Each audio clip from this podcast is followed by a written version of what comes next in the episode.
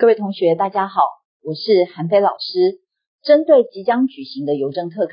今天利用短短的几分钟的时间，为同学们针对准备的重点来进行考前的提醒以及回顾。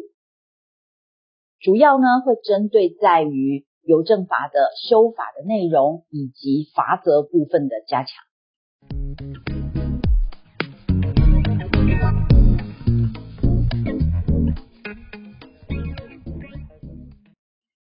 首先，我们要和同学提醒的是，当我们在准备法规类科的考试的时候，最重要的就是您手边的参考用书以及相关的资料，务必是最新的版本。目前最新的邮政法是一百零七年十二月完成的薄版本，牵涉到增修条文内容的部分，尤其是值得特别留意的。另外呢，也请同学要特别特别注意的是。既然呢，我们最新的增修的条文是一百零七年十二月才完成修正的，因此呢，这也意味着，当我们在准备历届试题的时候，即使是一百零七年的考题，当时的题目对应着现在的法规，也都有可能是不正确的。好，这个部分也要请同学特别特别的留意。以下呢，我们就针对邮政法的。增修重点做以下的说明。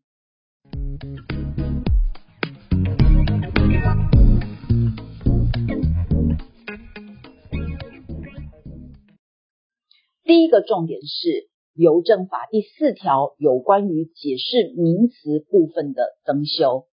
其中呢有关于邮件、函件以及信函的意义以及范围，绝对是。最值得注意的命题焦点。事实上呢，今天如果我们没有要准备邮政特考啊，对于我们来说，邮件、函件或者是信函，它们彼此之间的差别或者是关联性啊，对我们来说可能根本就无关痛痒。但是呢，当我们选择了参加邮政特考，那第一个要注意的就是邮件、函件。以及信函它的意义、它的内容以及范围的不同，请同学注意呢，在邮件的这个大家庭当中啊，邮件的范围是最大的。好，那函件呢次之，而信函呢只是函件六个类别当中其中的一个小项。另外呢，也要请同学特别留意的是啊，函件的范围的大小啊。那函件呢，我们刚刚提到了，函件总共分为六个项目。分别是信函、邮简、明信片、印刷物、盲人文件以及小包。谈到这里呢，要特别特别提醒同学的是，所谓的小包啊，它是重量不高于所谓的，它是在所谓的重量一公斤以下的物品，而所谓的小包呢，它是被归类在函件的范围。至于呢，我们平常最常接触到的包裹。它并不属于函件啊，它就是单独一个包裹类，是归类在邮件的类别的。好，所以呢，也要请同学特别特别注意，好，小包和包裹的差异。所以呢，今天如果是小包，好，那它的重量呢是超过一公斤的，那就要走到所谓的包裹的层级了。除了所谓的邮件、信函、函件，它的内容。以及小包与包裹的区别之外呢，也要请同学特别特别留意所谓的邮政公用物、邮政资产、邮政认知证以及国际回信邮票券的定义。好，那在这个部分呢，请同学要特别留意的是啊，在一百零七年增修的时候，针对邮政公用物的范围有做了扩大的相关的规定，这个部分也要请同学特别留意。除了邮政法第四条有关于解释名词的重要考点之外呢，第二个要提醒同学的重点是邮政法第五条之一有关于递送普及服务以及第六条专营权邮件的相关规定。好，尤其是其中的数字题，好，数字题的题型的，好，这个部分同学务必要特别特别的留意。啊，在一百零七年的增修的时候啊。非常重要的是一个概念，好，强调的是从过去的直化的概念呢，转变成为量化的概念。所以呢，在所谓的专营权邮件的部分，同学要注意所谓的关键字，所谓的五百公克以下，或者是我们所谓的不超过十三倍基础邮资等等的关键字，都是要特别留意的。另外呢，也要请同学留意的是，所谓的专营权邮件它相关的规定，跟所谓的递送普及服务是不一样的哦。好，这个部分也是请同学要特别特别留意的。另外呢，有关于中华邮政公司。不得拒绝递送的邮件相关的种类，邮件的补偿的相关规定，更是非常非常重要的考点。好，那请同学呢务必要熟读，其中有关于邮件补偿的部分。好，那我们呢会区分为所谓的寄件人得请求补偿的情形，那总共区分为四大类型。另外呢。在收件人得请求补偿的部分，则可以区分为两个部分。好，那这个部分呢，也是同学哈要特别特别注意的。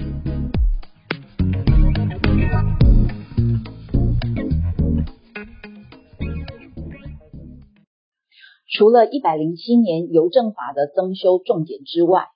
接下来呢，要和同学分享的是罚则的准备方式。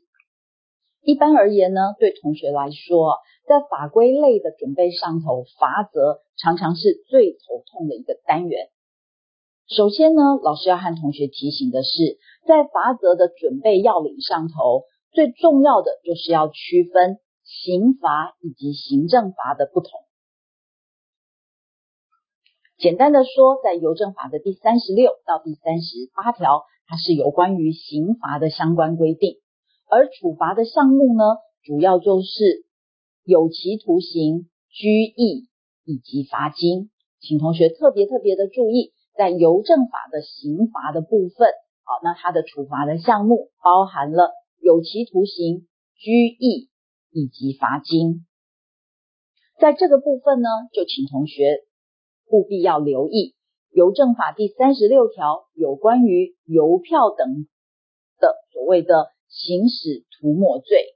以及呢第三十八条的无故开拆有他人邮件。好，那请同学留意三十六条的邮票等之行使涂抹罪，以及三十八条的无故开拆他人邮件，它是属于刑罚的法则。那另外呢，在邮政法的第三十七条，则特别强调的是，邮政服务人员触犯第三十六条的规定的时候。是可以加重其刑至二分之一的，请同学注意哦。三十七条所谓的加重其刑至二分之一的规定，主要是针对刑法，好，针对我们的邮政法的第三十六条的规定，好，只有邮政法第三十六条的规定才会有涉及到所谓的加重其刑至二分之一。那另外呢，在后面我们邮政法的第四十四条的部分也有补充说明哦，所谓的呢辅助载运邮件的啊这些的相关的运输业者，他也呢是比照办理的，意思就是说呢，当他们触犯了邮政法第三十六条规定的时候，一样也要加重其刑至二分之一。在这里呢，再一次和同学强调，邮政法的刑罚的部分。只有第三十六条有关于邮票等之行使涂抹罪，以及第三十八条有关于无故开拆他人邮件这两个重要的条文，它主要是刑罚的法则的规定。而除了第三十六条以及三十八条之外啊，后段的部分从第三十九条开始都是邮政法的行政法。所以过去考试呢，常常考到的是三十八条的无故开拆他人之邮件，它是刑罚的法则；而所谓的三十九条的误收他人邮件而故意不返还，则是属于行政法。另外呢，也要特别提醒同学的是，邮政法的行政罚项目呢，都是罚款，其中除了违反邮政专营权规定的处罚。它是新台币的二十万元以上一百万元以下的罚款，是所谓的二十万元到一百万元的罚款之外呢，另外一个类别则是第三十九条的误收他人之邮件而故意不返还，这个部分的处罚是新台币两千元以上一万元以下的罚款。在这里呢，好跟同学分享一个很好的记忆秘诀。我们特别注意到，在邮政法的行政罚的部分呢，只有第四十条的第一项有关于违反邮政专营权的规定，它的处罚是二十万元到新台币一百万元。另外呢，第三十九条的部分误收他人邮件故意不返还，处罚的是两千元以上一万元以下罚款。除了这两个条文规定之外呢，其他后端的邮政法上相关的罚则，一律处罚的金额都是新台币两万元以上十万元以下罚款。好，所以呢，啊，包含了对于所谓的交通部派员去进行检查的时候，有所谓的规避、妨碍或拒绝，或者是所谓的。呃，一些的运输业业者，好，那对于这个中华邮政公司啊所需求的辅助载运邮件的责任啊，有所推脱、拒绝或者是等等的情形的，或者是呢没有经过中华邮政公司的许可而使用邮局邮政等等的文字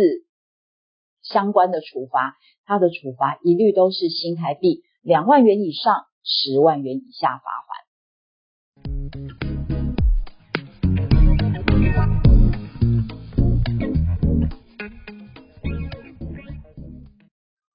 在今天分享的尾声呢，老师也要和同学提醒选择题的作答注意事项以及常见的陷阱。首先呢，要提醒同学的是，在邮政法的准备的的这个选择题的准备方面呢，要特别留意啊，在法规当中呢，有所谓的应该的应、得以及不得等等的关键字。所谓的应呢，也就是必须是一个积极的作为的义务，所以呢，违反了积极作为义务的时候，那它是必须要受到处罚的。那反之呢，所谓的得，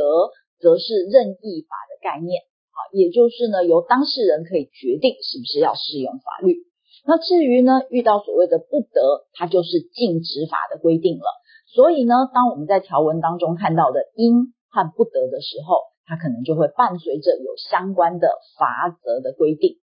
好，那这个部分呢，是请同学要特别特别注意的，在选择题的时候啊，这个关键字是需要留意的。另外呢，也请同学要注意到的是一些与寄件人还有收件人相关的特别规定。例如呢，我们会提到啊，关于所谓的邮件补偿的求偿权，在什么样的状况之下是寄件人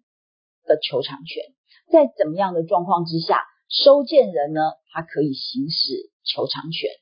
另外呢，我们也谈到呢，收件人有两人以上者，得向其中任何一人投递之。好，那或者是呢，要所谓的有开差的必要的时候，啊，应该要得到的是寄件人或收件人之同意。好，那这里呢，也请同学要特别特别注意和寄件人、收件人相关的规定。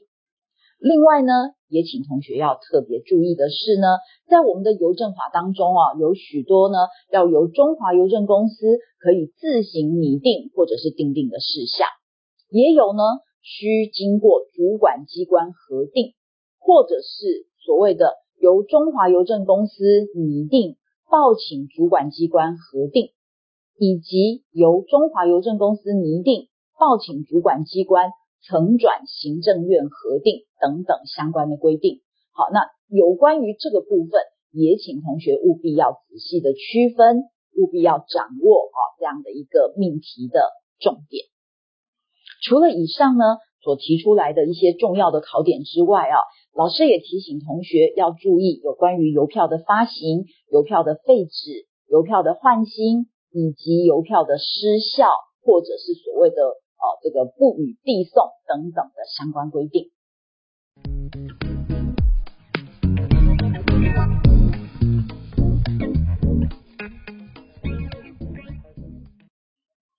综合而言呢，在邮政法的准备过程当中啊，用心以及注意细节，绝对是获取高分的不二法门。